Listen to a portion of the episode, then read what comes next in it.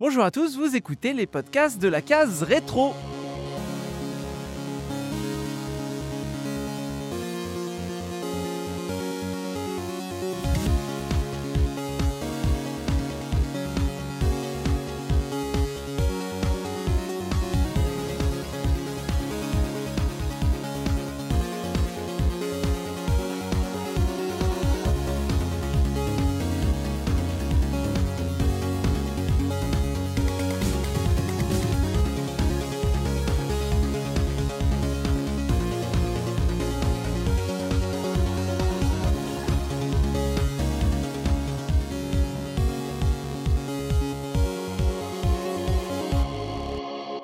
Bienvenue dans cette nouvelle sélection de la case rétro. Je suis avec quelques caseurs. On vous a préparé eh bien, des petits jeux, euh, des petits jeux feel good. J'en dis pas plus, mais euh, d'abord, je vais dire bonjour à tout le monde. Euh, salut Shenron, comment ça va? Salut, ça va très très bien.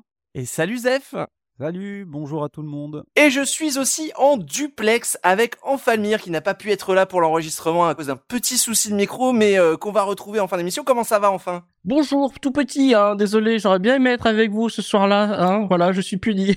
Bah t'inquiète, on te retrouve un petit peu plus tard. oui, à tout à l'heure. Et aujourd'hui, un invité exceptionnel. Hein, il nous vient du podcast BMC, c'est S. Bunny. Comment ça va? Eh bonsoir Comment ça va, ça, comment ça va, Bunky? Bah ça va, ça va super. Euh, écoute, euh, là je vois que tout le monde est de bonne humeur parce qu'on est réunis pour parler de jeux feel good. On vous a choisi euh, tous euh, bah, voilà, des jeux qui nous, qui nous mettent bien, qui nous, qui nous mettent dans de, dans de bonnes vibes. Et euh, bah, j'ai envie de dire, euh, c'est parti, on va se lancer sans plus attendre. Et on va commencer avec euh, le jeu de Shenron. Shenron, qu'est-ce que tu nous as choisi pour cette sélection feel good? Alors, pour cette sélection de Feel Good, j'ai choisi. euh, c'est un jeu qui était d'abord un jeu euh, étudiant, sorti en 2006 euh, sur iOS, je crois, et qui est ressorti après dans une version un peu plus élaborée, beaucoup plus élaborée, sous le label de Feu THQ. Et ce jeu, c'est un jeu Wii, et c'est The Blob. Oh Euh, voilà, je sais pas si vous connaissez, euh, connaissez ce jeu. C'est un jeu qui a son petit succès d'estime à, sa sortie. Ah oui, ça rappelle les bons souvenirs du, du début de la Wii, ça. hein. Ouais, je connais, je connais vraiment que de nom, je vois le visuel, mais j'ai jamais joué à ce jeu pour le coup. Ah, c'est trop bien. Alors, The Blob, qu'est-ce que c'est? C'est euh, c'est un jeu de plateforme qu'on va dire en, en zone ouverte, puisque euh, il est composé en plusieurs, euh, plusieurs zones euh, plus ou moins grandes selon le niveau d'avancement euh, dans l'aventure. Et en fait, le, le plot, c'est que la ville de Chroma City, qui est une ville pleine de couleurs et de musique et de chansons et de bonheur et tout ça, se fait envahir façon Independence Day par une bande d'espèces de nazis, de nazis communistes, enfin ouais, bref, de, ouais, plutôt de nazis. hein. Il, y a, il y a beaucoup de- d'iconographie euh, fasciste, voilà, les, les gens fascistes euh, qui n'aiment pas la couleur.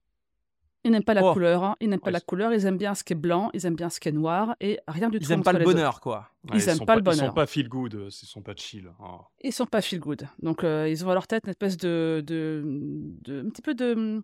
Comment dirais-je Vous voyez dans euh, Spaceballs, le méchant Dark Vador, là Oui, casque, Avec casque noir, beaucoup trop casque. gros. Eh ben, c'est un petit peu ça, avec un mec avec un très gros masque et qui, qui vocifère beaucoup. Et en fait, tous les dialogues, ils sont un petit peu en mode. euh, en goubi-boulga, euh, façon à la Macrétin, si vous voulez. Oui. Et donc, ils foncent sur la ville.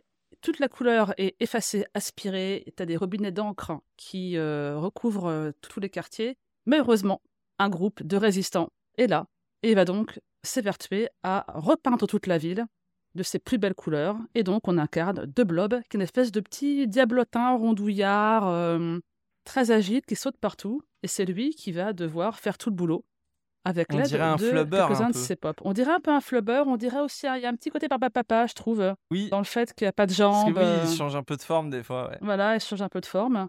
Et euh, alors, comment ça marche? Euh, Au départ, de blob, il n'a pas de couleur. C'est une espèce de grosse goutte d'eau.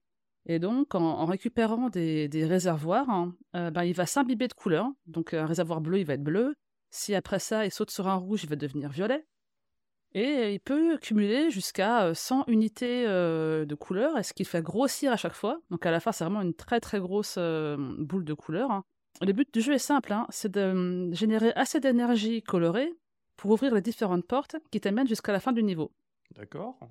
Et pour ça, tu repeins tout. Tu repeins les immeubles, tu repeins les arbres, tu repeins les fontaines, tu détruis les ennemis, tu détruis les, hum, les, les mo- les monuments ennemis, les, hum, les tours radio, Euh, Alors comment ça se passe? Comment, comment tu repeins C'est quoi C'est quoi? C'est comme les, les- comme les graffitis de cette radio? Faire un truc en particulier ou c'est juste euh, ça se, ça se colore au fur et à mesure? C'est juste au contact. Ok. En fait, tu deviens une espèce de gros, de gros pinceau, de gros pinceau géant et, et rebondissant. Euh, tu t'imbibes de couleur et tu te frottes partout. tu te frottes, tu te frottes, tu te frottes. Euh, vu que tu es vraiment imbibé de peinture, tu peux en plus un petit peu adhérer au mur, ce qui permet de faire des wall jumps. Euh. Donc tu, tu sautes de, de, de bâtiment en bâtiment, tu écrases les ennemis pour récupérer leur couleur. Et, et en fait, au début, on n'est pas très sûr de soi, on marche beaucoup, on n'ose pas trop sauter. Et puis à la fin, quand on maîtrise le truc, parce qu'en fait, il faut le dire, euh, ça joue à la Wiimote hein, et au Nunchuk. Et donc, pour sauter, il faut secouer la télécommande vers le bas. Mm. Et donc, on passe son temps à secouer la télécommande vers le bas pour atteindre les hauteurs des bâtiments. Et non seulement, du coup, on passe du blanc à la couleur, donc avec euh, toutes les couleurs primaires et tous les mélanges qui vont avec, hein, mais en plus, on peut récupérer des bonus de style hein, pour mettre des motifs. Yes. Et surtout, ce qui est vraiment génial, hein, euh, c'est que on redonne vraiment euh, la vie au quartier. C'est-à-dire que le- au début du niveau, tout est blanc, tout est morne, il n'y a pas de musique. Hmm, ça, c'est chouette. Voilà, le seul son du jeu, c'est le petit, le petit pouette qu'on fait quand on va écraser un réservoir de peinture. Ou quand on va écraser un, un, un nazi, ce qui est toujours sympa, hein, d'é- d'écraser un nazi. Je pense que ça, Toujours. tout le monde en, en conviendra. Toujours. Et puis, plus on, on repeint de bâtiments, et plus le volume de la musique monte. Et en fait, il y a, au départ, on a une musique un peu, un peu salsa, un peu bossa nova, un peu funky, et on peut en débloquer d'autres au fur et à mesure que, qu'on progresse. Et le volume monte, et du coup, tu as à la fois le- le- ce sentiment de rendre la vie vraiment au quartier. Tu remets de la couleur, tu remets des motifs, tu remets de l'art. hein. Et euh, tu libères les habitants. À chaque fois que tu repeins à 100% un bloc, les habitants sortent en faisant comme ça. Et du coup, tu les touches pour leur rendre leur couleur. Et ils sautent sur place en t'encourageant. Et en plus, tu as le volume de la musique qui monte. hein, et toi, tu fais tes petits poètes, tes petits bruits de cymbales, tes petits bruits de trompette en te déplaçant. Et, et franchement, c'est euh, c'est super charmant. C'est vraiment, c'est vraiment un jeu qui est, qui est ultra charmant et qui, en plus, euh, comment dirais-je, est, est conscient de ça. On sent que tout est fait pour que tu prennes du plaisir. Même le mouvement de Wiimote, Mhm. hein, qui peut être un petit peu peut-être euh, agaçant euh, au premier abord, en fait, ça participe de ce côté très bondissant, très rigolo euh, du personnage. Les ennemis sont aussi un petit peu mignons. euh, voilà, ils, t'invectivent avec un, une espèce de, voilà, de dialogue, euh, qui, qui, qui- de dialecte qui veut rien dire. Quand tu détruis les monuments ennemis, il faut secouer ta Wiimote un peu, de façon, un peu comme des maracas Mm. en rythme avec un petit tchaka-tchak, tchaka-tchak, tchaka-tchak. Et tout ça, ça vraiment, ça t'incite à, euh, ah, tu veux tout refaire en fait. Tu veux vraiment, tu veux vraiment tout repeindre. Tu peux ne pas tout repeindre. hein. Une fois que tu as ouvert tes portes, tu peux te casser, tu vas à la fin du niveau, euh, voilà. Au revoir, messieurs, dames. Mais en fait, tu as des défis euh, de parcours, tu as des défis de peinture, tu as des défis de bagarre. Tu vois le pourcentage de, peinture qui augmente, hein, 25, 50, 75, et tu dis, ah, quand même, le 100%, il est pas si loin. Ouais, donc il y a un petit côté complétionniste en plus de pouvoir euh, tout repeindre tout le. Tu peux vraiment tout repeindre dans le jeu, je veux dire. Le, le, le, le, le monde est fait vraiment pour ça. euh, C'est-à-dire que moi, je me souviens que euh, y a des. Alors, je sais plus, moi, je crois que j'ai peut-être plus joué aux deux, euh, mais dans mes souvenirs, il y avait des petites, phases de plateforme et. et même les phases de plateforme qui n'étaient pas dans les villes, qui n'étaient pas là où il y avait les, les ennemis et qui, qui te permettaient juste d'aller d'un endroit à un autre, euh, déjà là-dessus, tu pouvais tout repeindre aussi. Est-ce que c'était déjà le cas dans le premier? Ouais, tu peux tout repeindre. C'est-à-dire que tout ce contre quoi tu peux te frotter, tu peux le repeindre. hein. Même les, les barrières, les murs, euh, euh, les voitures euh, qui roulent sur l'autoroute. J'aurais détesté être à la place de la personne qui a pitché le truc. C'est quoi votre jeu? C'est un, un jeu dans lequel on se frotte. Un jeu de frotteur? Oui, c'est ça, un jeu de frotteur. on vous rappellera. Non, mais attendez, il n'y a pas que ça. Un jeu de frotteur Peggy 3. Ah, excusez-moi. Mais... Vous êtes, vous êtes un Bien pervers sûr, oui, oui. Alors, bah, tiens, du coup, euh, Zef, tant que tu as la parole, je te demande, est-ce que tu, tu connaissais, toi, De Blob? T'as- T'avais déjà joué à ça? Jamais, jamais entendu parler, je découvre et ça a l'air très sympa. Ouais, ouais. euh, pour le coup, je, je- je me souviens euh, qu'il avait fait un peu de bruit à l'époque. Mm. C'était un- une période où il n'y avait pas trop d'exclus Wii qui sortaient. Tout le monde regardait un peu vers la PS3 et la 360. Mm, mm. Et euh, le jeu était déjà impressionnant techniquement, euh, euh, comme tu dis, au niveau de la musique, euh, la décomposition des instruments qui se rajoutent au fur et à mesure. euh, euh, ça avait de la gueule hein, à l'époque euh, quand même. Ouais, Ça- ouais, même- puis euh, même, en- même encore maintenant, moi, je l'ai relancé euh, pour réviser avant le podcast. Bon, j'ai joué plus de deux heures, hein, alors que je voulais juste le relancer pour voir un petit peu, euh, Ah, il fait toujours son pour effet. un ouais. peu me remémorer mes souvenirs. Ah, voilà, franchement, ça marche toujours bien. Euh, et puis en plus, tu as, des bonus qui te permettent de repeindre, y compris le sol, hein, des zones entières avec le sol, avec tu mets de la pelouse, euh, tu recrées un petit terrain de sport, un petit terrain de ceci, un petit truc. Ah, un petit côté Euh, créatif, c'est chouette ça. Ouais, complètement. Franchement, c'est euh, t'es vraiment incité à, bah c'est ça, à redonner vie euh, à ton environnement. Tout l'habillage est vraiment très chouette aussi. Est-ce que par hasard, je sais qu'il est ressorti sur PC, il est ressorti sur PS4, euh, peut-être même Xbox One, pas sûr. Ouais. Euh, T'as as pu tester un peu ces versions à, à la manette euh, normale? Est-ce que ça change beaucoup de la Wiimote? Bah alors déjà, The Blob 2 était sorti sur PS 360. Ouais. Euh, je l'avais acheté à l'époque. hein, euh, je, je n'ai pas un souvenir. euh, J'ai un vague souvenir que c'était un peu moins bien. Euh, Peut-être le fait que c'était le euh, 2, donc t'avais plus la, la surprise du premier jeu qui est, euh, qui est vraiment original en plus. euh, je crois qu'il sort en 2008, le premier The Blob. C'est euh, si je me 2008, trompe ouais. pas. Ouais. C'est Ouais, c'est ça. 2008. hein. Et c'est tôt. Hein. Et, et tu Mm. disais que c'était un projet étudiant. c'est on, on sait d'où ils sortent ces étudiants Ouais, c'est des- quoi avant? Tout à fait. En fait, c'est des étudiants euh, néerlandais. Ok. Voilà. Et donc, ils, ont, euh, ils sont inspirés du film Le Blob. euh, Ah euh, Bah oui, forcément. Voilà. Et en fait, dans leur, voilà, dans leur jeu d'origine, en fait, on jouait le méchant.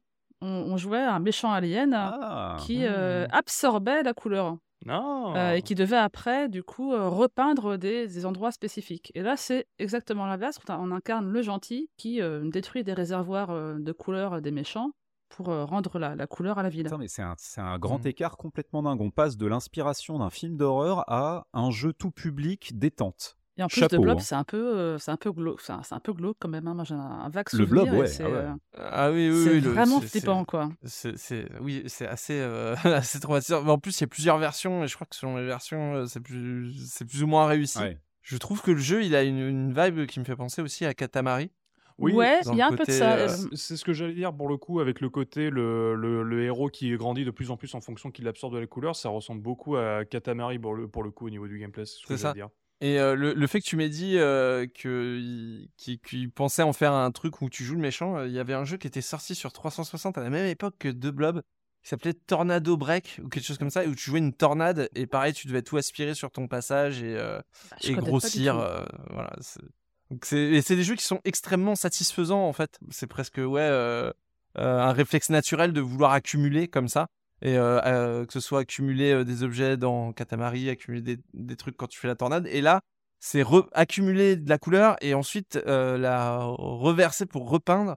Et ouais, il y a une vraie, une vraie petit côté personnalisation du jeu. Je trouve ça sympa. Ouais, Pour le complètement. coup, ça a totalement sa place dans cette Select. Est-ce que tu nous as choisi une musique en particulier, Shenron? Alors oui, j'ai choisi tout simplement la, la musique euh, qui est la musique par défaut des niveaux. Ouais. Euh, alors j'ai pas son titre en tête, hein, mais c'est une musique voilà très un peu voilà samba bossa nova. Pour moi, c'est la meilleure du jeu et, euh, et elle monte bien, elle monte bien vraiment en, en puissance. hein. et voilà, imaginez-vous euh, frotter vos petites fesses euh, sur euh, sur des maisons euh, pour les repeindre en couleur et vous verrez à quel point c'est une musique euh, qui s'y prête bien. Eh ben, on s'écoute ça tout de suite.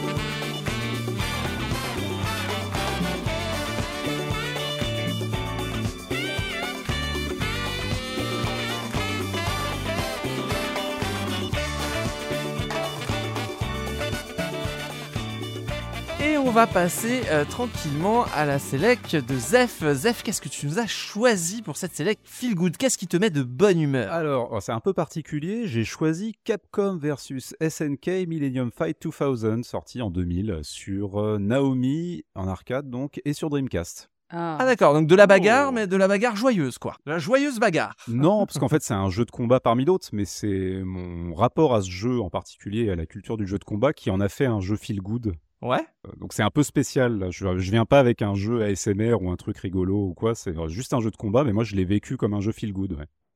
Alors juste, j'imagine tellement le jeu de combat SMR. Hadouken. Où on se, où on se touche comme ça délicatement, genre. hein. Du bout des doigts. ouais. Bien sûr. Ou un gros coup de, un gros coup d'index. Tiens, tiens. Aïe. non, c'est c'est pas du tout ça. Pour que vous compreniez un peu où je veux en venir, parce que ça peut sembler bizarre, euh, je vais essayer de recontextualiser un peu l'époque, le genre. J'ai découvert l'existence du jeu en sortant de chez mon kiosque au mois de septembre 2000 avec le joypad numéro 100.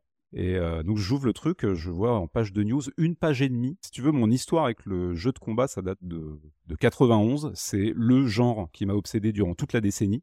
Je me passionnais pour le moindre détail. Donc là, à la découverte de la news, j'étais dans la rue et je pense, je crois me souvenir, parce que c'est un, j'ai bien imprimé ce truc-là, j'ai dû pousser une espèce de petit cri comme ça de, de surprise, genre Ah et, et j'ai sautillé jusqu'à chez moi aussi parce qu'il fallait que je rentre très vite histoire de dire non mais c'est- pas possible, c'est vrai, ils vont vraiment le faire Capcom versus SNK. Ça va vraiment exister. je me foutais totalement du regard extérieur euh, de savoir si les gens se disaient mais qu'est-ce qu'il fout là pourquoi, pourquoi il sautille avec Ah son non, magazine C'est euh, C'était ton monde qui se retournait. Exactement. là. Exactement ça. Et euh, donc j'arrive, je découvre les dessins de Shinkiro, qui était l'illustrateur phare de chez SNK à l'époque, qui des dessins des personnages de Street Fighter. Enfin, j'étais dans un dans un rêve éveillé. Très rapidement, je récupère une copie, euh, une copie euh, japonaise pirate du jeu. Évidemment. je, je sais, c'est pas bien. Bon, je- j'ai largement euh, Oui, c'était facile à Oui. l'époque. Euh, On, a, on a dit sur quelle console c'était? Euh, Dreamcast, ouais. ouais. Ah bah voilà, donc euh, c'est facile. J'ai j'ai remboursé ma dette depuis largement, euh, j'ai, euh, donc il y a pas de souci. Mais à l'époque, ouais. T'as- acheté des mauvais Sonic pour non, non, non, mais j'ai beaucoup, consommé, j'ai beaucoup consommé euh, SNK Capcom et encore aujourd'hui sur Steam, Ah. donc il n'y a pas de souci. Par contre, la Dream, on s'en fout quoi. On se Ah, si, si, si. Elle est morte, elle est morte. Ah, quoi. si, si, si. Alors, attends, non, non, j'ai j'ai acheté pas mal de jeux sur Dreamcast, mais il y en a un certain nombre que j'ai gravés parce que j'avais pas les moyens de les acheter, tout simplement. hein. Comme tout le monde. Comme tout le T'inquiète, t'inquiète. Voilà.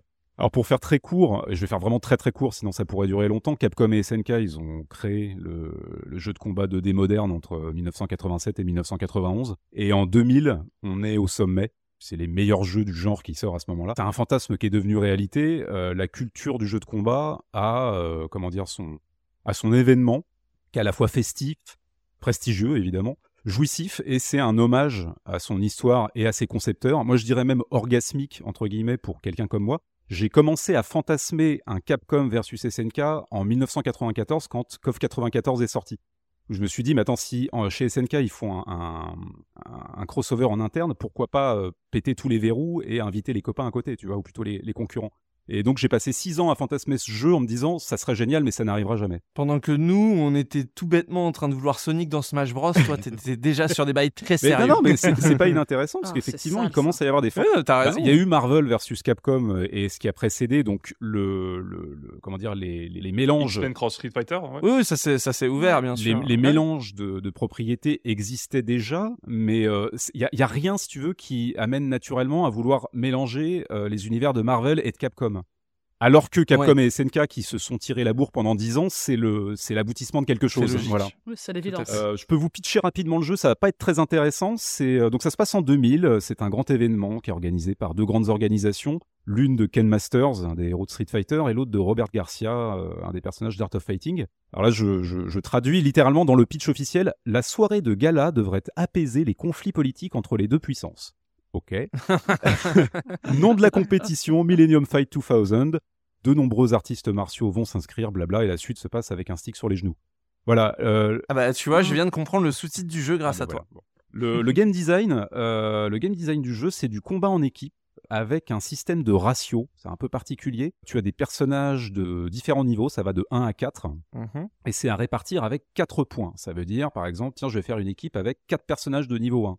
Ou alors avec euh, Mhm. deux personnages de niveau 1 et un personnage de niveau 2, deux personnages de niveau 2, un, un personnage de niveau 1 et Ah, C'est 3, intéressant. ou un personnage niveau 4 tout seul, genre les boss. C'est un peu spécial. On, on voit pas ça souvent dans les jeux Non. de baston, parce que souvent, quand c'est du tag team, c'est soit tu choisis deux persos, trois persos, Exactement. puis tu peux choisir les quatre, les trois persos les plus Voilà. craqués, et euh, voilà. Là, c'est cool qu'il y ait un, un espèce de deck euh, que tu dois C'est ça, tu, tu as bien composer. c'est- Je trouve que c'est une bonne comparaison. J'avais pas pensé. Il y a un côté un peu euh, carte avec niveau de puissance et des restrictions. Ouais. C'est, euh, écoute, c'est un truc particulier aujourd'hui. Je pense que les joueurs auraient pas envie de revenir à ça parce que euh, dans Capcom versus SNK2 qui est sorti un an après, ils ont pété les verrous, c'est-à-dire que tu peux changer les ratios à volonté, donc il y a plus ce problème-là, enfin problème entre guillemets, il y a plus Mhm. cette contrainte si tu veux. Mais euh, à ce moment-là, c'est chouette. J'y suis revenu récemment pour euh, pour préparer l'émission. C'est c'est spécial, mais ça du coup, ça lui crée un contexte et ça le ça l'isole des autres jeux, ça lui donne un intérêt euh, assez à part. Est-ce est-ce qu'il n'y a pas un effet euh, build parfaite ou Non. euh, où tu te dis en, en fait il y a des builds ça sert à rien de les faire, il y a des trucs un peu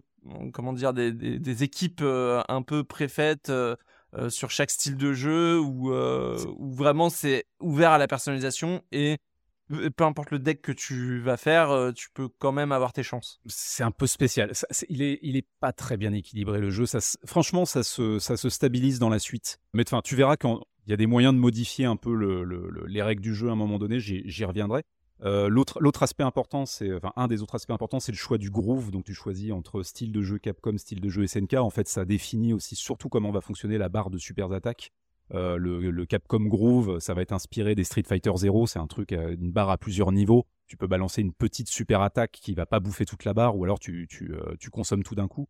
Du côté SNK. Ah, c'est comme dans Marvel versus Capcom 2 ça. Oui, c'est ça. Oui, oui, oui, tu as, oui, effectivement, tu as plusieurs niveaux de barre Il y a- et voilà, c'est hein, ça, d'accord, effectivement. ouais, ouais, ouais. Et tu crames tout, par exemple, si tu balances la super attaque de toute ton équipe en même temps et tu comprends plus rien à ce qui se passe. Ça, Avec les deux gâchettes. Ouais, voilà, tout à fait. C'était très drôle. Ouais, tu pouvais jouer bourré à Marvel vs Capcom 2, c'était drôle. Ouais, j'adore. Mais moi, je trouve que les jeux, les, les jeux de baston, les, les, les meilleurs jeux de baston, ce sont ceux qui sont les plus simples à prendre C'était un party game pour moi un t'es peu. pas, Ouais. voilà. Mais il y, a- il y a de ça. C'est pareil, pour Project Oui. Justice, qui est éminemment qui est très très fun. ouais, et- ce, qui- ce qui est intéressant, enfin là on digresse, mais sur Marvel vs Capcom 2 par exemple, c'est un jeu qui techniquement à haut niveau est incroyable. Mais euh, quand comme moi tu joues pas bien au jeu, tu peux te marrer, faire n'importe quoi et ça s'apparente à un party game euh, autant qu'un jeu de Et il y combat. a Spider-Man dedans. Et y a- vois, bah oui. en plus, euh. Il y a voilà. Spider-Man et Venom, c'est la folie. Je vais pas, je vais pas m'éterniser là-dessus. Bon, t'as le, le SNK Groove. euh, qui là s'inspire euh, des, des vieux coffres euh, principalement. C'est une barre que tu charges manuellement en appuyant sur trois boutons. Et quand ta vie est quasiment à zéro, en fait, elle clignote et tu peux balancer tes super attaques à l'infini. C'est Et alors ça, euh, comme tu dis, le, le, le SNK Groove ou le, euh, l'autre, excuse-moi, le, Cap- j'ai le, Capcom Groove, tout simplement. Voilà, ça c'est quelque chose que tu définis pour euh, les deux joueurs ou c'est lié au personnage euh, que tu Non, choisis? tu, défi- tu peux prendre un perso Capcom et lui mettre le SNK Groove, on s'en fout. Ok, d'accord. C'est un peu, mais c'est pour ton équipe, hein. C'est- toute ton équipe, hein. Toute euh, ton ouais. équipe a, euh, a le groove que tu as choisi. Ok. Alors l'autre truc je veux, que, dont je voulais parler en particulier parce que ça va justement, euh, c'est une des raisons pour lesquelles pour moi ça a été un feel good, euh, un feel good game, c'est le Secret Shop. C'est un truc qui existait déjà dans Marvel vs Capcom 2. Qui consiste, en fait, c'est une boutique avec de l'argent virtuel. Tu vas gagner du pognon en jouant, en, en faisant du training, en faisant le mode arcade, etc. Et tu vas débloquer du contenu. Il y a 77 items à débloquer. Tu as des trucs, bon, moi, il y a des choses qui m'intéressent pas du tout, du genre des nouvelles couleurs pour les persos. Par contre, tu as des versions EX pour certains personnages, donc des versions alternatives des personnages existants. Tu as des nouveaux personnages, parce qu'au total, au départ, tu as 28 persos, plus 5 à débloquer. Ça en fait 33, ce qui est pas mal pour euh, un roster de base pour une nouvelle série. Tu as de nouveaux décors. Tu as un truc qui est bien, qui s'appelle le pair match mode euh, en versus, qui consiste en, en fait à dire que tous les persos sont ratio 2. Donc tu fais des, du tag. T'es Mhm. deux, deux contre deux et euh, le- leur niveau de puissance et de défense est équilibré. Ce qui, du coup, euh, pour ce mode-là, qui retire les contraintes du ratio de 1 à 4. T'as différents trucs comme ça. T'as un, bon, t'as un, t'as une- un moyen de remplacer les musiques de chaque stage par des musiques rétro venant de vieux jeux Capcom et SNK. Ça, c'est un truc, c'était assez nouveau à l'époque. Ça, c'est chouette. C'est sur la fin du jeu, tu débloques ça. C'est un. Enfin, moi, je joue, je comme je vous disais, je jouais depuis 91-92 en arcade sur Neo Geo. Je rentends les thèmes de quand j'avais 11-12 ans, quoi. J'ai- C'est c'est une récompense extraordinaire. Et c'est véritablement un hommage à euh, cette culture-là du jeu vidéo et c'est flamboyant. Et c'est le ressenti que j'avais en parcourant ce jeu et j'ai passé beaucoup de temps dessus qui a fait que c'était une sorte d'anti-stress pour moi, quoi. J'étais dedans, c'était un, Mm. j'étais sur un nuage, littéralement. Je pense que ça a fait ça à. c'est- entre guillemets un jeu de niche parce que ça concernait surtout les gens qui ont beaucoup joué aux jeux de combat. Ça, ça reste un bon jeu de base, mais je pense que ça a procuré des sensations très fortes euh, à des gens qui étaient vraiment impliqués dans cette culture-là à l'époque. Et j'en ai notamment, ça m'est arrivé d'en parler parce que là, c'est- le, genre- le jeu est sorti il y a plus de 20 ans. Et ça m'est arrivé d'en parler avec des copains, notamment TMDJC, qui me dit j'ai eu exactement le même ressenti. C'est un grand souvenir de jeux vidéo parce qu'on était impliqué là-dedans. Et donc, le, voilà, moi, les raisons qui font que je l'ai sélectionné et que c'est pour moi un, un- un jeu feel good, c'est, comme je vous le disais, c'est mon histoire avec les jeux de combat sur 10 ans. C'est aussi le timing de sa sortie parce que ça se passe juste avant que les joueurs apprennent que SNK va mettre la clé sous la porte. Hmm. Tu vois, c'est, c'est assez dur, mais en 2000, on découvre officiellement que SNK a fait, a fait faillite. Et donc, on est encore dans ce moment magique où Capcom et SNK faisaient les, les plus beaux jeux possibles avec, en plus, souvent des portages luxueux, notamment sur Dreamcast. Et puis, une autre raison, ça serait que, en plus d'être un plutôt bon jeu de combat, je dirais, sa mécanique de progression dont on parlait avant, là, le, le Secret Shop, pour débloquer du contenu, c'est peut-être un des éléments clés les plus importants, parce que, en gros, t'achètes un jeu comme ça, tu vas passer du temps dessus, quoi qu'il arrive. Donc, tant qu'à faire, pourquoi pas mettre en place euh, une boutique pour collecter des éléments bonus? Si tu veux, ça fait, euh, tu vois, ça t'as une espèce toujours une carotte en Mm. fait. Euh, tu joues pour le plaisir et puis en plus de Et ça, Est-ce qu'il y, a- est-ce qu'il y a pas une. euh, Ouais. Quand il joue, t'as pas une certaine nostalgie de Ah, avec ce jeu-là, j'ai atteint un pic Ah bah oui. euh, de ce que j'avais envie de jouer et qu'on m'a donné. Oui, tout à fait. Euh, surtout que, alors, là où c'est triste, c'est rétrospectivement, c'est de savoir que les jeux de baston chez Cap, enfin, en particulier chez Capcom, ça va s'arrêter quasiment tout de suite après, en fait. 2001, il y a Capcom versus Oui. SNK2. 2003, ils ont sorti Capcom Fighting Jam, qui était très mauvais. Et après, ils ont arrêté. Il a, il a fallu attendre 2008-2009 pour Street Fighter 4. Et c'est plus la même histoire. quoi. Et MVC 3. Ouais, Marvel versus Capcom 3. Non, non, tu as raison. Tu as raison. Ouais, ouais. et, et Zef, euh, pour le coup, euh, toi, euh, j'imagine qu'il y a ça aussi, c'est que vu qu'il y a beaucoup de personnages de SNK, beaucoup de personnages de Capcom, Mm. tu dois retrouver aussi des souvenirs d'autres jeux qui reviennent avec des personnages, qui reviennent Ouais. euh, Ah, euh, peut-être avec des Ah. musiques, des décors. En fait, j'ai même pas prévu de parler de ça. Il faudrait qu'on fasse une émission euh, de la case rétro euh, classique pour qu'on puisse commencer à parler de ces trucs-là, parce que c'est sans fin, c'est bourré à craquer de références. Enfin, c'est d'une grande Mhm. subtilité, en fait, la façon dont ils ont fait ça. Tu sais pertinemment que les gens qui ont fait ce jeu avaient vraiment très envie de le faire. Parce qu'ils l'ont fait avec c'est Mhm. un travail d'orfèvre, littéralement, quoi. Mais euh, je, je reviens très rapidement à ce que je disais quand je parlais de la, de la boutique. Il y a un truc particulier, c'est c'est aussi ça le grand plaisir et l'aspect feel good, c'est que je découvrais, je débloquais les trucs au fur et à mesure, et c'est une époque où j'utilisais très peu Internet, donc c'était un peu comme un calendrier de l'avant. C'est genre vers la fin, je suis là, Mm. genre, ah, il y a tel perso à débloquer, enfin, tu sais, après, euh, après 60 heures de jeu, quoi. C'est vrai que les, les- les décors du 1 euh, en pixel art sont magnifiques, avec les petites introductions un petit peu animées, avec tr- très mises en scène au début de chaque round. Franchement, c'est du, du bonheur. Euh, c'est exactement ce que dit Shenron. En plus, c'est de la Naomi, donc les... autant les sprites sont très pixelisés. Bon, c'est pas un truc qui gêne, mais les décors sont en 2D, on va dire entre guillemets euh, haute définition pour l'époque. C'est très détaillé, c'est extrêmement beau. On n'a pas trop parlé de la, de la direction artistique, visuelle et sonore. Je vais faire très vite avant de, avant de terminer euh, ma partie. C'est que au moment où le jeu sort, c'est le jeu de combat le plus cool jamais conçu. J'ai Ouais. joué quasiment qu'à CVS, comme je disais, au moment où, où il, est, où il est sorti, et ce jusqu'à jusqu'à sa suite. Et euh, alors c'est pas mon jeu de combat préféré, mais c'est celui qui m'a procuré le plus d'émotions et celui sur lequel j'aurais passé le plus de temps à hum, comment dire à, à kiffer le moindre aspect. Et c'est vraiment Hmm. comment parfois la forme peut impacter de manière prodigieuse sur l'expérience de jeu. Ouais. Je terminerai en disant que c'est euh, c'était une période donc là on est en 2000-2001, c'est une période de ma vie qui était assez chouette mais aussi extrêmement stressante. Et, euh, et ça a été mon, antri- mon, mon anti-stress par excellence, pardon. Et son seul défaut, Ouais. c'est de pas être CVS2, voilà, c'est juste ça, quoi. ouais, bien sûr. Eh ben, très bien, on a- tu nous as rapidement parlé des musiques. Est-ce que tu en as choisi une en particulier qu'on va Euh, écouter? oui, tout à fait. C'est composé par Satoshi Ise, qui a un tout petit CV chez Capcom. Il a fait les musiques de CVS2 et du mal aimé euh, Devil May Cry 2, qui est un jeu que j'aime beaucoup. Enfin, il a participé à la bande son de, de Devil May Cry Comment 2. c'est possible d'aimer Devil May Cry Bah, je- non, je, je pose la question honnêtement. c'est carrément possible Euh, et un jour j'en j'en parlerai avec, euh, avec grand plaisir. euh, On fera, on fera une select des jeux mal aimés. Des, Ouais, des- c'est des- une on excellente fera une idée. select des, Ah, mal, numéros ça. mal aimés dans les séries. euh, Tu, tu- tu Ouais, viens de ouais. trouver le prétexte pour que je puisse parler de ce jeu, je suis ravi. Exactement. tu viendras nous en parler et je, je viendrai t'écouter pour ça, pour comprendre pourquoi, euh, comment c'est possible d'aimer. euh, Eh ben, avec grand plaisir. je, je, vais- ouais, donc je vais pas m'attarder sur les musiques. Je vais simplement euh, annoncer le titre. C'est euh, un titre qui s'appelle Needle. C'est le Final Fight Stage. C'est le, pour moi, le meilleur décor et le meilleur thème pour retranscrire l'atmosphère baston de rue. Yes. Et ben, on, on Allez. s'écoute ça tout de suite.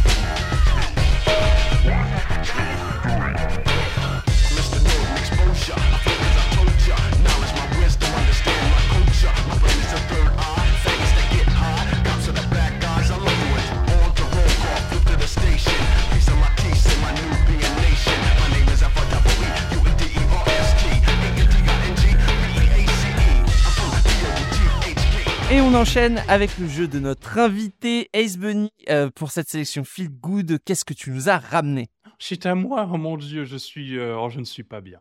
Alors moi, pour le coup, mon jeu, on va aller un petit peu plus loin, enfin on va se rapprocher plutôt, euh, pour être exact. On va aller dans l'ère des jeux dématérialisés de l'ère Xbox Live Arcade et du PS Store.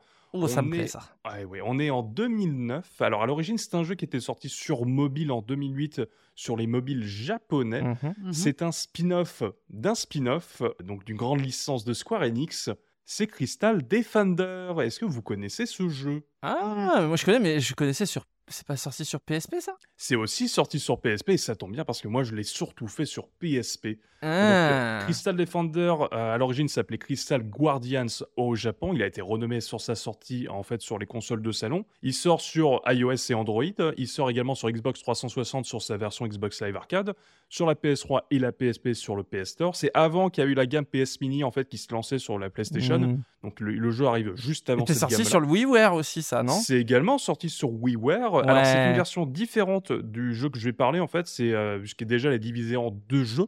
Puisque le, sur Mhm. WiiWare, euh, bah, il y avait une, un- une limite au délai de l'espace. Donc du coup, c'est un jeu qui est un peu différent, qui a un petit mode scénario, chose que n'a pas le jeu dont je vais parler.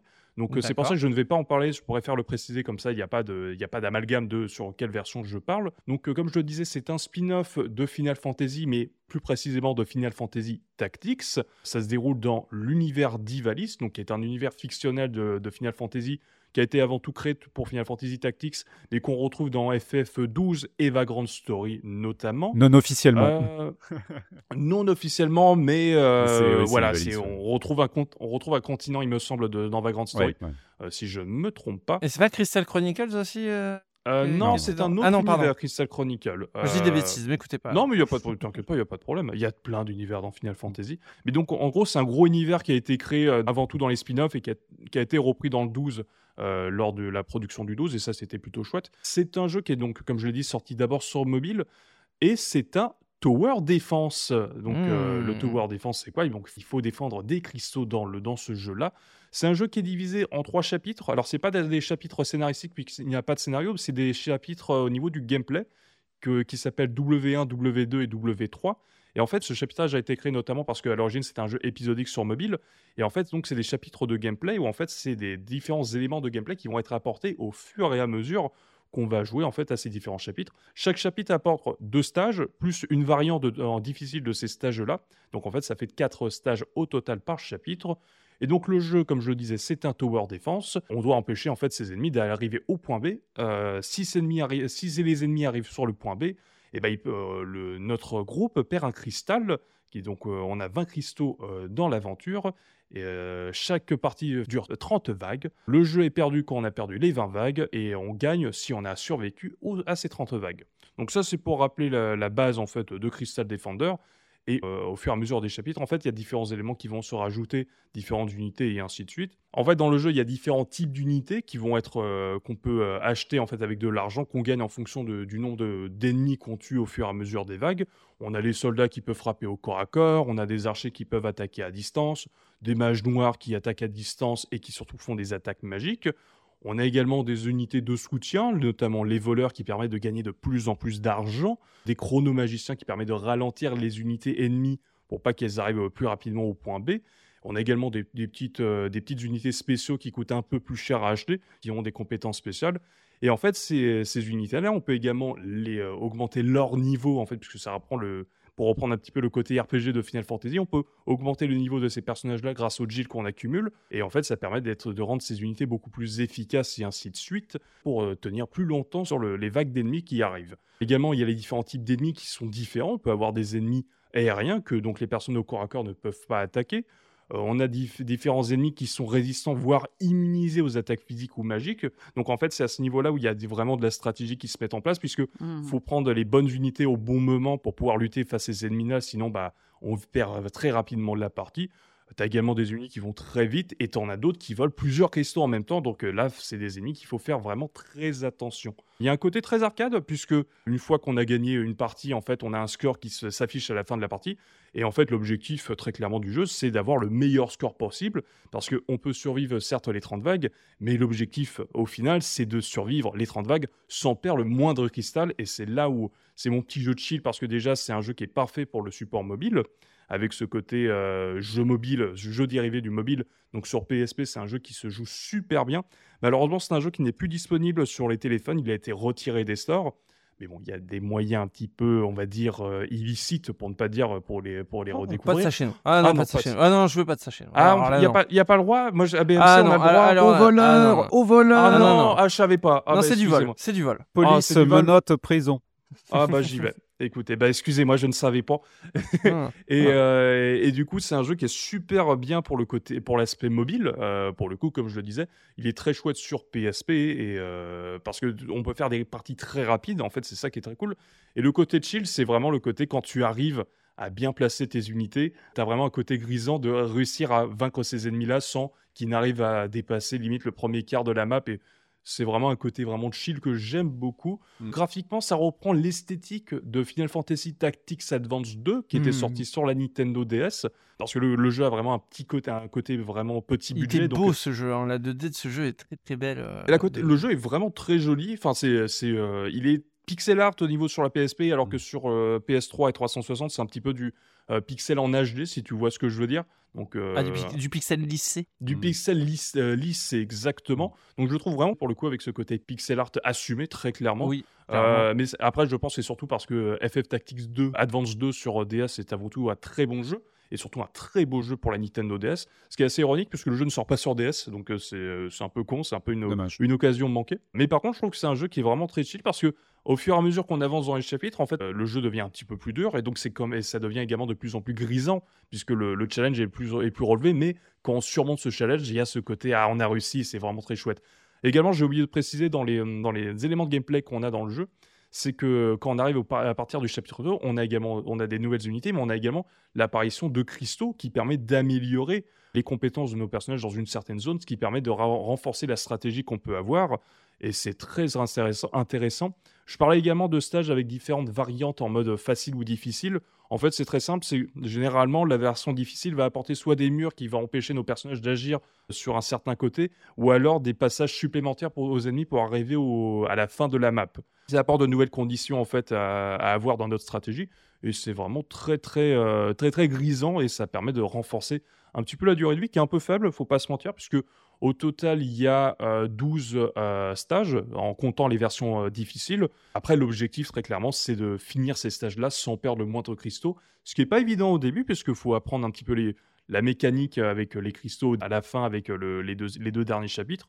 Mais à la fin, ça devient vraiment grisant. Et quand on a, euh, quand on a le voleur et qu'on entend les petites piécettes des montres qu'on tue à chaque fois qu'ils arrivent et qu'ils arrivent euh, en face de nos, euh, nos archers, les trucs comme ça, c'est très satisfaisant comme sensation. Ouais, bah j'imagine. Alors après, tu dis c'est court, mais c'était quand même un jeu téléchargeable. euh, D'abord Oui. mobile, puis téléchargeable. J'imagine qu'il ne devait pas coûter très très cher à l'époque. Non, à moins, tu- moins d'une dizaine d'euros, je pense qu'il Ah coûtait oui. même à, euh, devait coûter 8 euros Ouais, sur les différents stores. Surtout pour l'époque où euh, il commençait très rapidement à se gaver vite euh, sur les prix. Moi, je me Oh souviens oui. de Mega Man 9 qui était sorti assez cher. Oh, euh, l'enfer. Quand, euh, quand, quand les prix ont commencé à augmenter très vite euh, sur Mega le Man Xbox 9 Live, et hein. 10 hors de prix, quoi. C'était. Ouais, ouais, Ouais. non, euh, on, était loin de l'époque de Castle Crasher ouais, ah où oui. euh, les jeux étaient à Ouais. 15 euros grand, grand maximum et euh.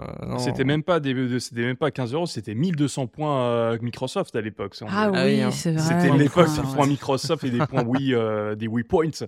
Donc Aïe, aïe, aïe, euh, aïe, aïe. ouais, ouais, c'était, euh, ah, c'était une belle époque. Mais oui, après, Et alors, pour le- et alors pourquoi, pourquoi, pourquoi spécialement ce jeu en sélection Feel Good euh, Ace? Pourquoi spécialement ce jeu? Parce que je trouve que c'est un jeu que je... qui se relance très bien, comme je le disais, sur le support mobile. Moi, il est toujours installé sur ma PSP. Et quand je sais pas trop quoi faire, quand, euh, quand j'ai un peu le moral dans les chaussettes, bah, je me relance ce petit jeu, je me relance une petite partie, ça dure 15 minutes au max, si on arrive aux 30 vagues évidemment. Et je trouve que c'est il y a un petit côté de grisant de bien arriver à mettre ces unités au bon endroit et au bon moment. Le côté où tu arrives justement à vaincre les, les différentes vagues d'ennemis. Et moi, je sais pas, moi c'est un truc que, que j'aime bien, le, le côté euh, quand tu arrives à faire une bonne stratégie, bah c'est, moi je trouve ça vraiment grisant. si vous voyez ce que je veux dire. Ah, là, la satisfaction du tower Il y a la defense, satisfaction, c'est ça, c'est- ouais, c'est un ouais, jeu qui est ça. satisfaisant. Quand tu arrives à bien anticiper toutes les vagues. euh, ouais. En plus, il y a un truc, c'est que ce jeu-là, il y a un petit bouton euh, pour accélérer l'action, et quand tu arrives à Ah. bien mettre le truc, et quand tu arrives euh, et quand tu accélères à fond, et que tu entends justement le- les petits voleurs voler l'argent des, des monstres que tu combats, tu as un peu, as l'impression d'être au, casino, et ça, c'est une sensation qui est géniale. Yes. Ah, Et quand, donc, quand, quand, quand t'as les petits bruits de pièces d'or à chaque fois que tu en récupères, Exactement. c'est- ça c'est les petites pièces d'or qui tombent et tu fais oui, oui, l'argent s'accumule. C'est très satisfaisant. L'argent est satisfaisant. en général. en général, oui. Et alors, niveau, niveau musique, ça, ça donne quoi, Ace? Alors, niveau musique, c'est également la grosse escroquerie avec ce jeu, puisque si les graphismes ont- sont repris de FF Tactics Advance 2, c'est très long à dire.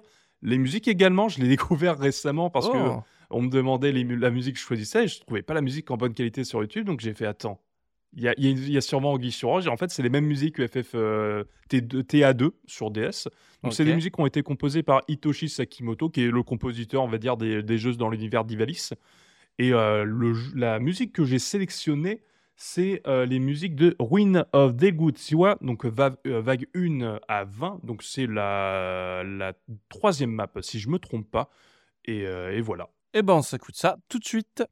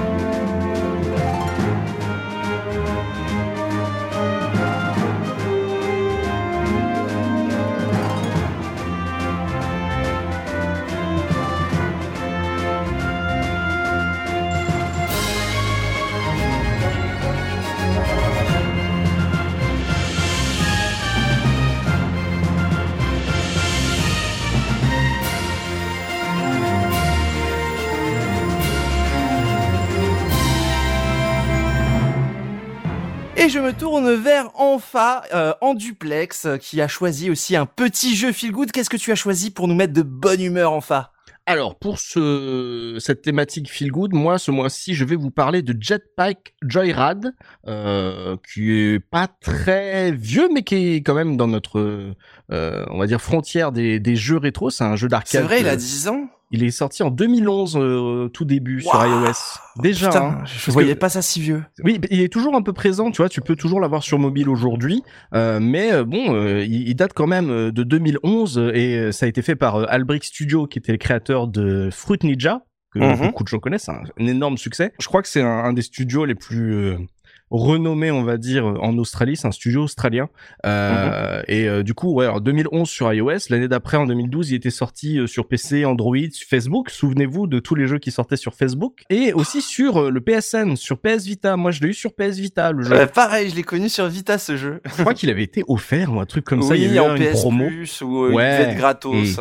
Et euh, bon, comme moi, j'avais pas, je crois pas avoir, j'avais pas un très beau smartphone, je crois, à l'époque. Donc du coup, moi qui n'avais pas accès aux jeux iOS et Android, je, je crois que j'ai commencé avec un Windows Phone. Donc du coup, euh, ces jeux un peu gaming, tu vois, moi j'en connaissais quelques-uns sur Facebook, mais d'avoir ça sur une console portable, euh, ça a été une de mes premières expériences, on va dire, de snack gaming ou de caca gaming euh, dans ce dans ce style-là. C'est euh, c'est vraiment un jeu caca gaming. C'est fait pour euh, des toutes petites sessions, euh, le temps d'aller aux toilettes, bien sûr. Je vous résume ça rapidement parce que moi, je vais vous expliquer pourquoi c'est un jeu, on va dire feel good c'est pas vraiment alors, parce que le jeu est, est, très plaisant, mais ça va être aussi pour un, un autre truc dont je reviendrai après ma, ma petite présentation. Mhm. Donc Jetpack Joyride, on va jouer un, un, un, pauvre, un, vendeur, un working man, Barry, qui va s'infiltrer dans un labo secret. Il va voler un jetpack qui est en fait une énorme mitrailleuse et il va essayer de, de sortir d'un long tunnel. En fait, c'est un, c'est un runner qui a des airs un petit peu de Flappy Bird parce que du coup, on est sur un petit personnage qui court le long d'un tunnel de gauche à droite et quand on appuie sur l'écran, le jetpack euh, s'active et euh, du coup on, on est projeté euh, au-delà au du sol, on s'élève un peu et plus on reste appuyé, plus on va haut etc. Et si Mm. on relâche, hop, euh, la machine gun euh, arrête et du coup on retombe. C'est extrêmement simple comme concept, mais c'est extrêmement, on va dire, euh, euh, percutant et ça marche très très fort parce que c'est un jeu qui te demande vraiment de c'est de d'aller plus loin, de, de relancer une partie parce que tu peux faire mieux. Parce que du coup, euh, voilà, on va on va avec ce jetpack, on va devoir réc- récupérer des pièces, aller de plus en plus loin parce que c'est un jeu qui va jouer beaucoup sur le scoring. Le but c'est de, de voir quelle distance maximum tu fais. Un peu plus tard que que les jeux Yeti Sport, tu vois, où euh, on jouait beaucoup à ça sur les jeux Java, Ouais. euh, où du coup on essayait d'aller toujours plus loin. C'est c'est vraiment un héritier de ce genre de jeu qui était extrêmement, euh, on va dire, populaire quand moi j'étais au lycée. Ah, Et, pareil. euh, Et, du coup, voilà, on est dans un tunnel infini et le but c'est vraiment d'aller de plus en plus loin. Et moi, alors j'ai eu un avantage et toi aussi, du coup, si tu l'as fait sur PS Vita, c'est que sur PS Vita, tu pouvais utiliser donc l'écran tactile pour jouer comme un smartphone, mais Ouais. on pouvait aussi utiliser les boutons. Oui. Et donc, c'était limite un petit peu plus de précision euh, si t'étais un peu euh, gamer traditionnel de d'avoir le droit d'utiliser ton bouton X pour euh, pour sauter. Ah mais moi j'ai que ça, jamais hein. joué au tactile, hein. c'est- Jamais? ça a toujours Mm. été au bouton, c'est du one button game parfait euh, Mm. justement. Et en plus il y a il y a un petit feeling parce que plus t'appuies longtemps, plus bah le jetpack va s'allumer fort et donc Mhm. plus tu vas prendre de la hauteur euh, rapidement. Et avec l'auto l'auto scroll et tous les trucs à esquiver pour pas crever, c'est vraiment le le bouton, euh, c'est vraiment parfait parce que tu peux mesurer, faire des tout petits à coups, euh, des, des tout petits Oui, pour rester euh, euh, au milieu à peu près ouais, du, de- des airs, oui, bien sûr. Alors, il y a des obstacles, hein, je j'en parle pas beaucoup, enfin, le but c'est d'aller plus loin, donc forcément on te met des obstacles sur ton chemin, donc il y a des, des, des rayons laser, il y a des missiles qui te qui vont te tirer dessus, etc. Et euh, pour te défendre, on va dire, tu as euh, pas mal de trucs. T'as des, t'as des bonus, on va dire. T'as un bonus qui s'appelle le SAM, qui est un peu comme dans les jeux traditionnels où c'est euh, Donkey Kong, faut euh, récupérer les, le- les, les lettres Kong ou dans Tony Hawk, faut récupérer Skate. Là, Mm. si tu récupères SAM, tu vas te transformer en gros Megazord euh, pour avoir, euh, on va dire, un sentiment de puissance inégalable et euh, de progresser de quelques centaines de mètres supplémentaires en juste en esquivant des missiles.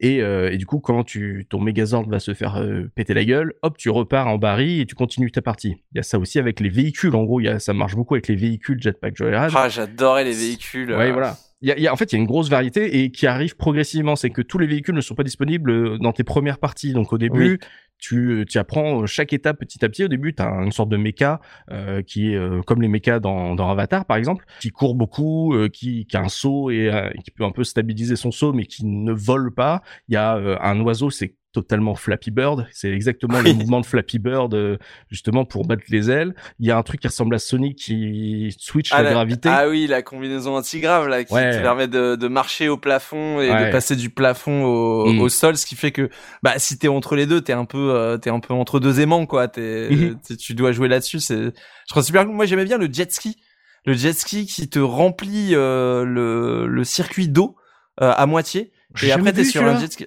Tu l'as jamais vu? Il y a une espèce de jet ski à récupérer. Et ça, c'est vraiment quand tu ponces, ponces, ponces. hein.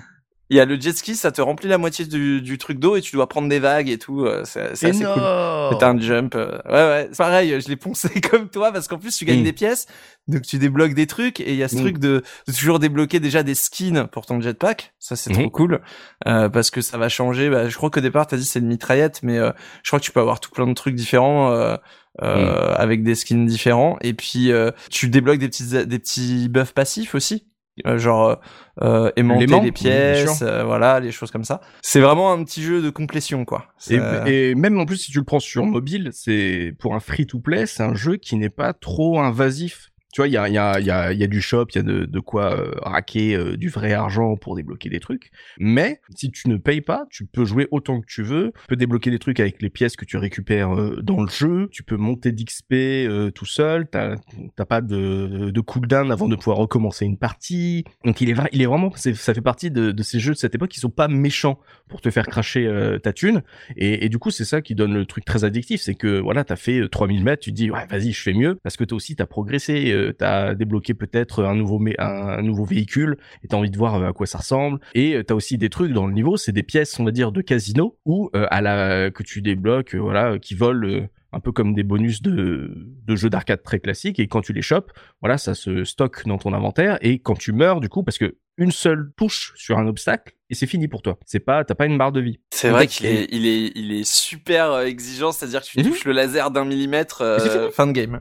C'est ça. Sauf si t'es dans un véhicule, le véhicule sert un petit peu de, vie supplémentaire. Tu ne meurs pas quand tu te fais toucher et que t'es dans un véhicule, mais si t'es en baril et que tu te fais toucher, c'est fini. Et là, c'est là que tu utilises tes pièces de casino, parce que on va dire, tu peux avoir une nouvelle chance supplémentaire avec euh, t'as une un, un bandit manchot qui apparaît, tu vas mettre ta pièce, et alors peut-être tu vas avoir une bombe qui va te exploser baril, il va gagner quoi, à 10, 15 mètres euh, sur euh, sur le, le, tracé, soit ça va être une bombe nucléaire, donc là ça limite un kilomètre, ou alors tu peux avoir une vie supplémentaire.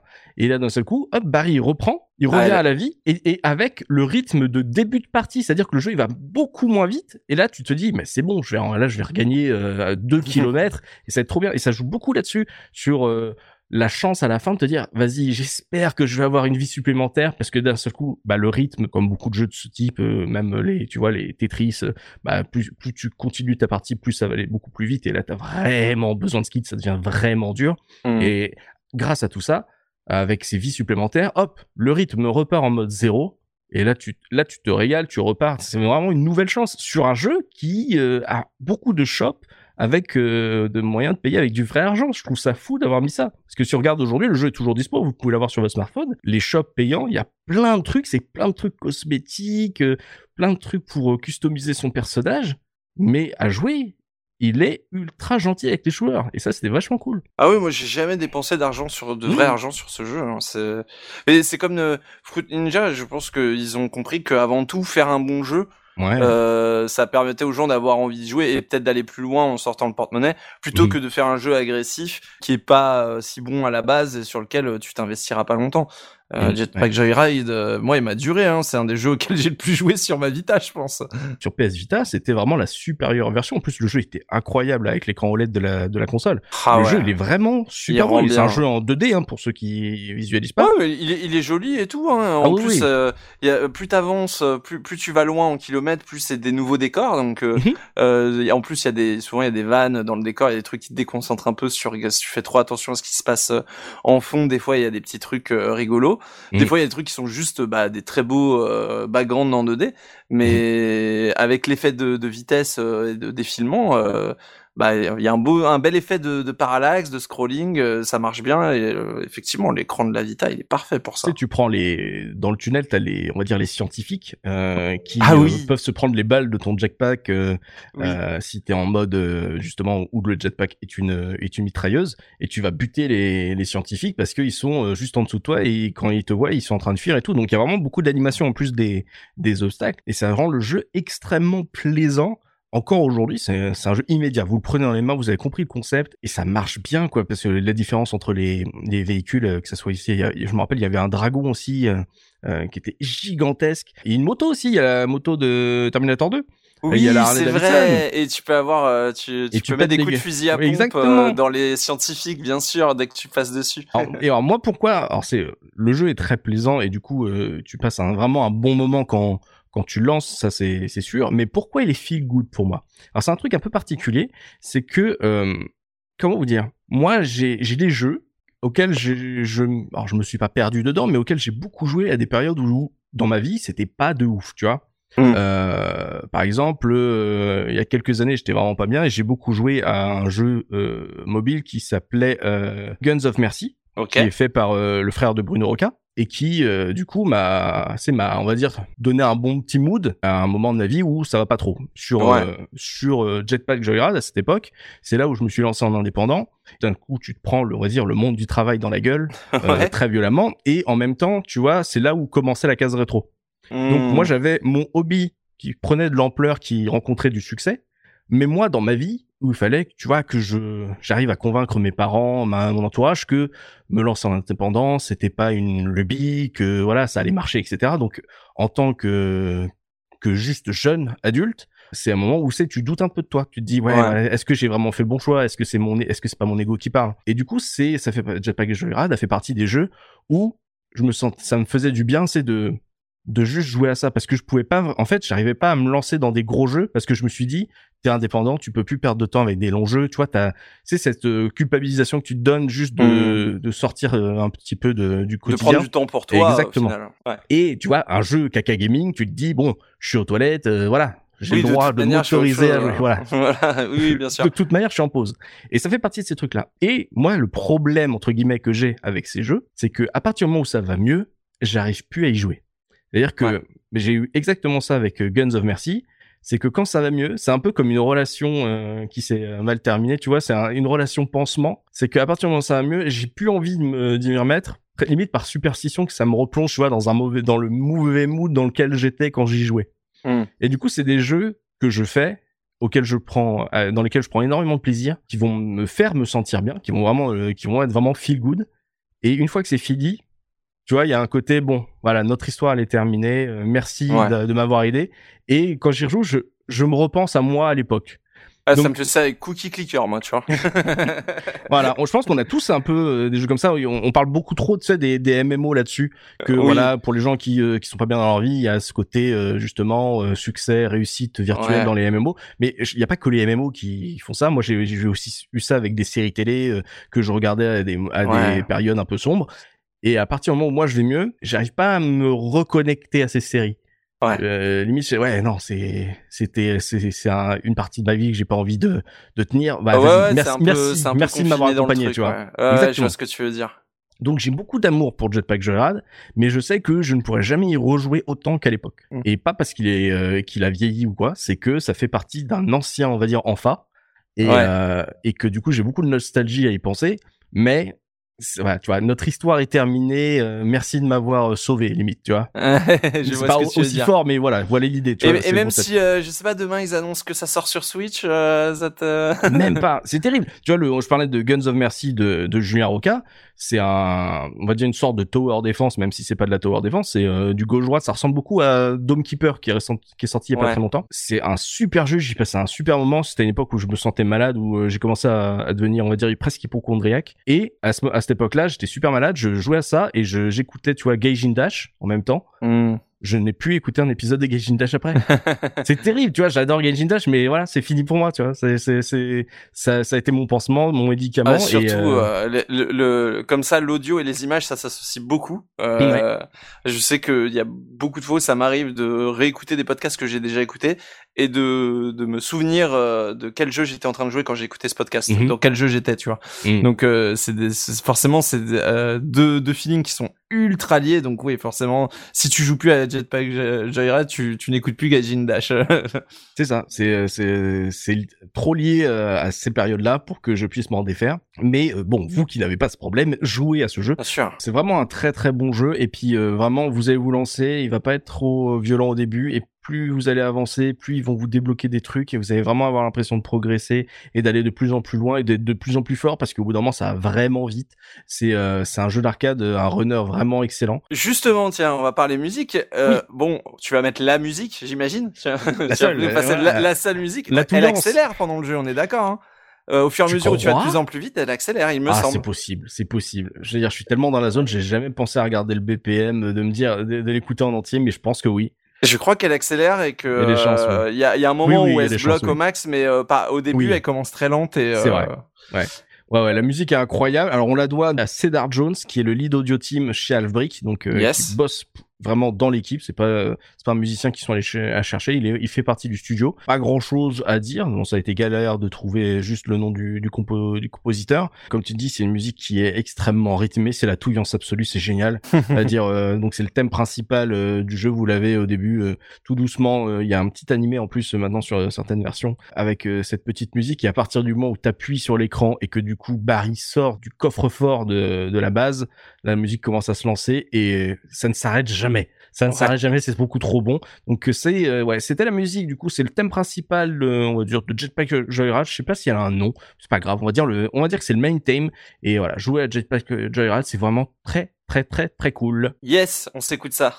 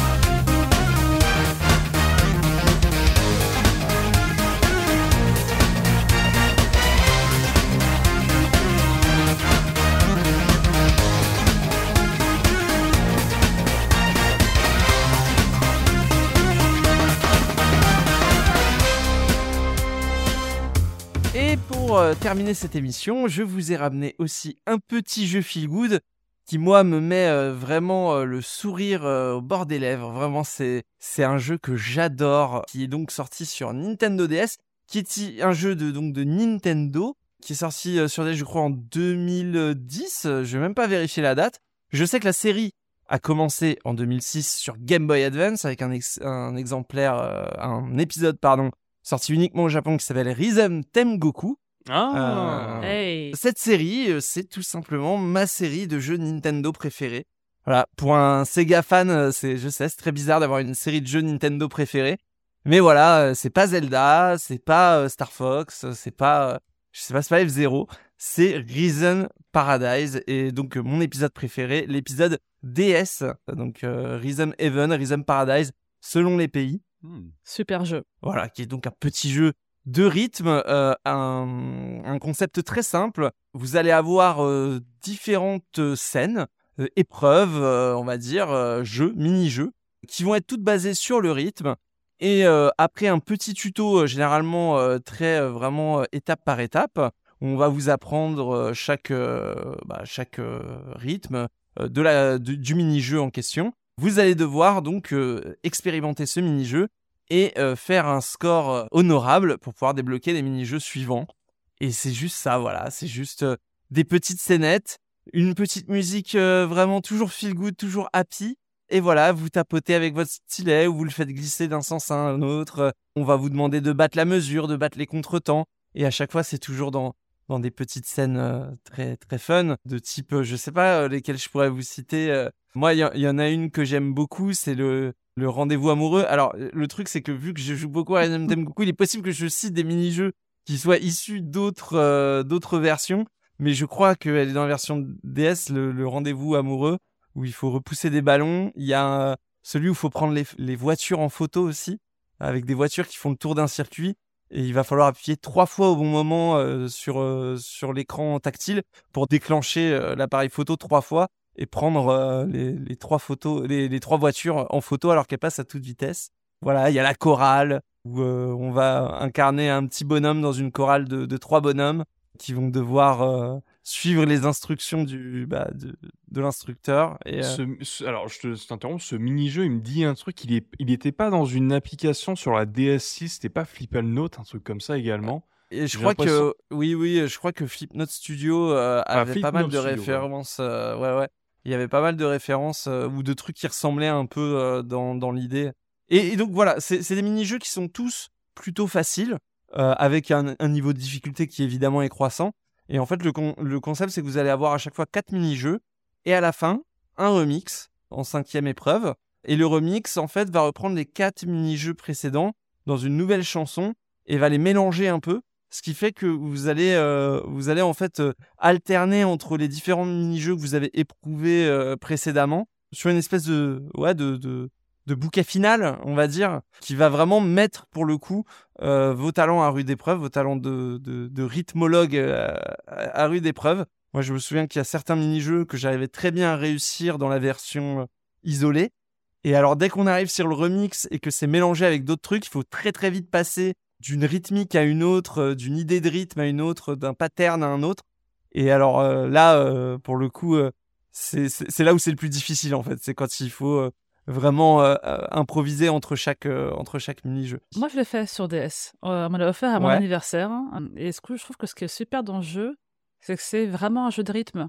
C'est pas un Guitar Mm. Hero ou un Rock Band où on doit taper sur les bonnes touches au moment où elles arrivent à l'endroit voilà, où il faut.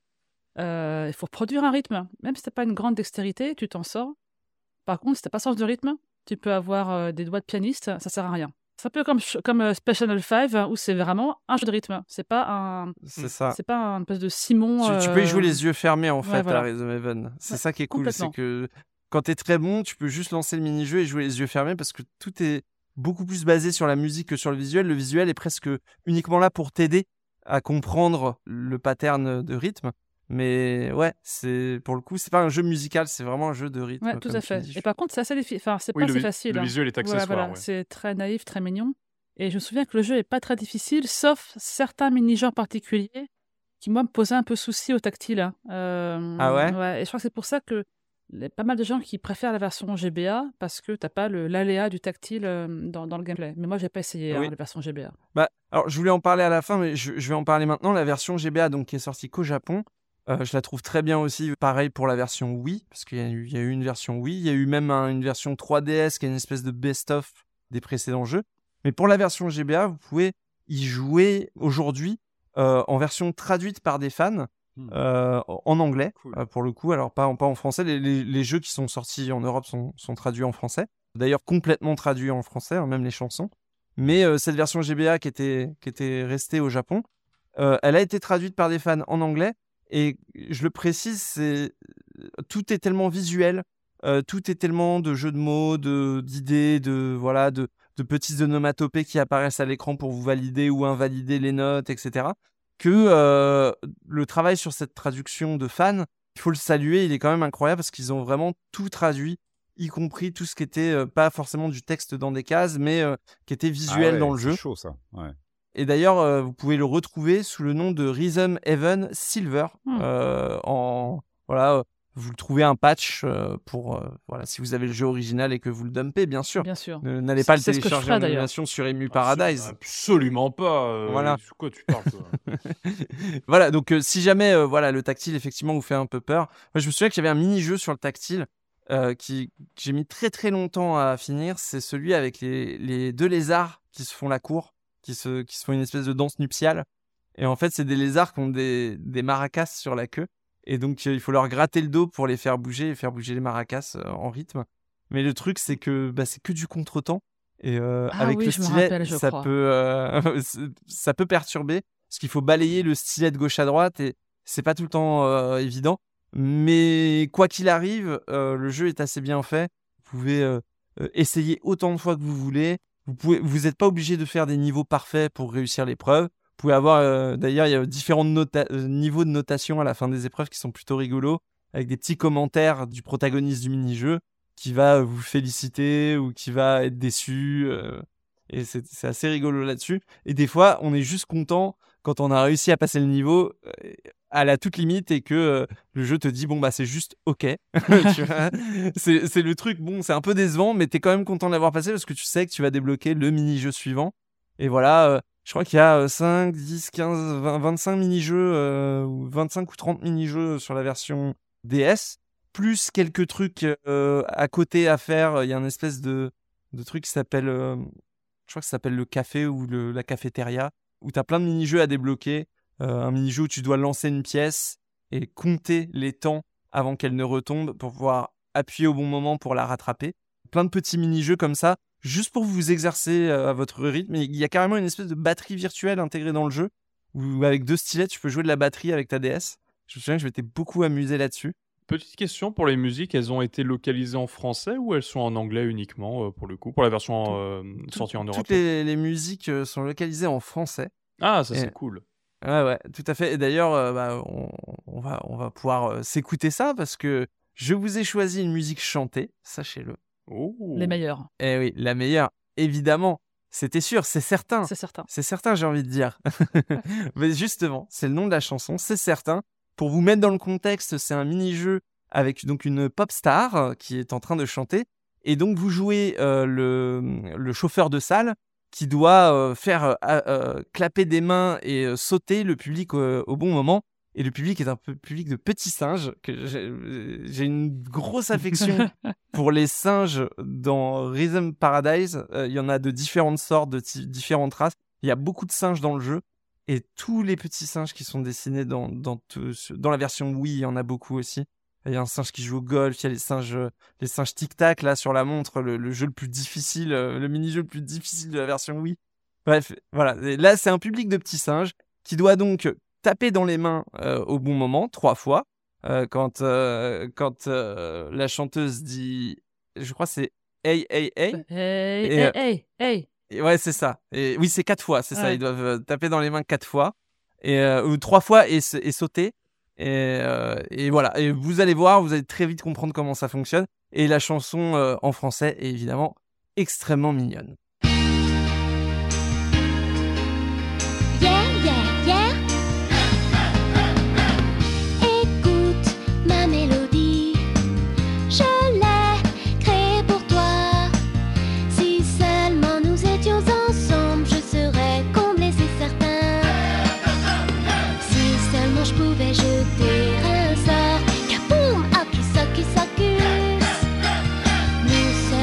se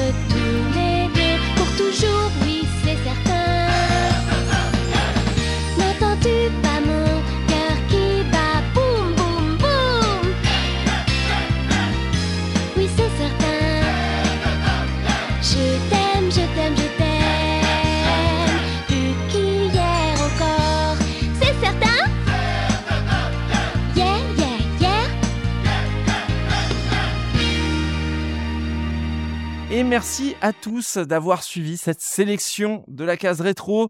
Merci à mes caseurs qui ont été présents, Shenron, Zef, c'était un plaisir. Ah, comme toujours, Un pareil. plaisir partagé. On se retrouve pour euh, DMC2, euh, Zef, Oui. j'espère Quand tu bientôt. veux, quand tu veux.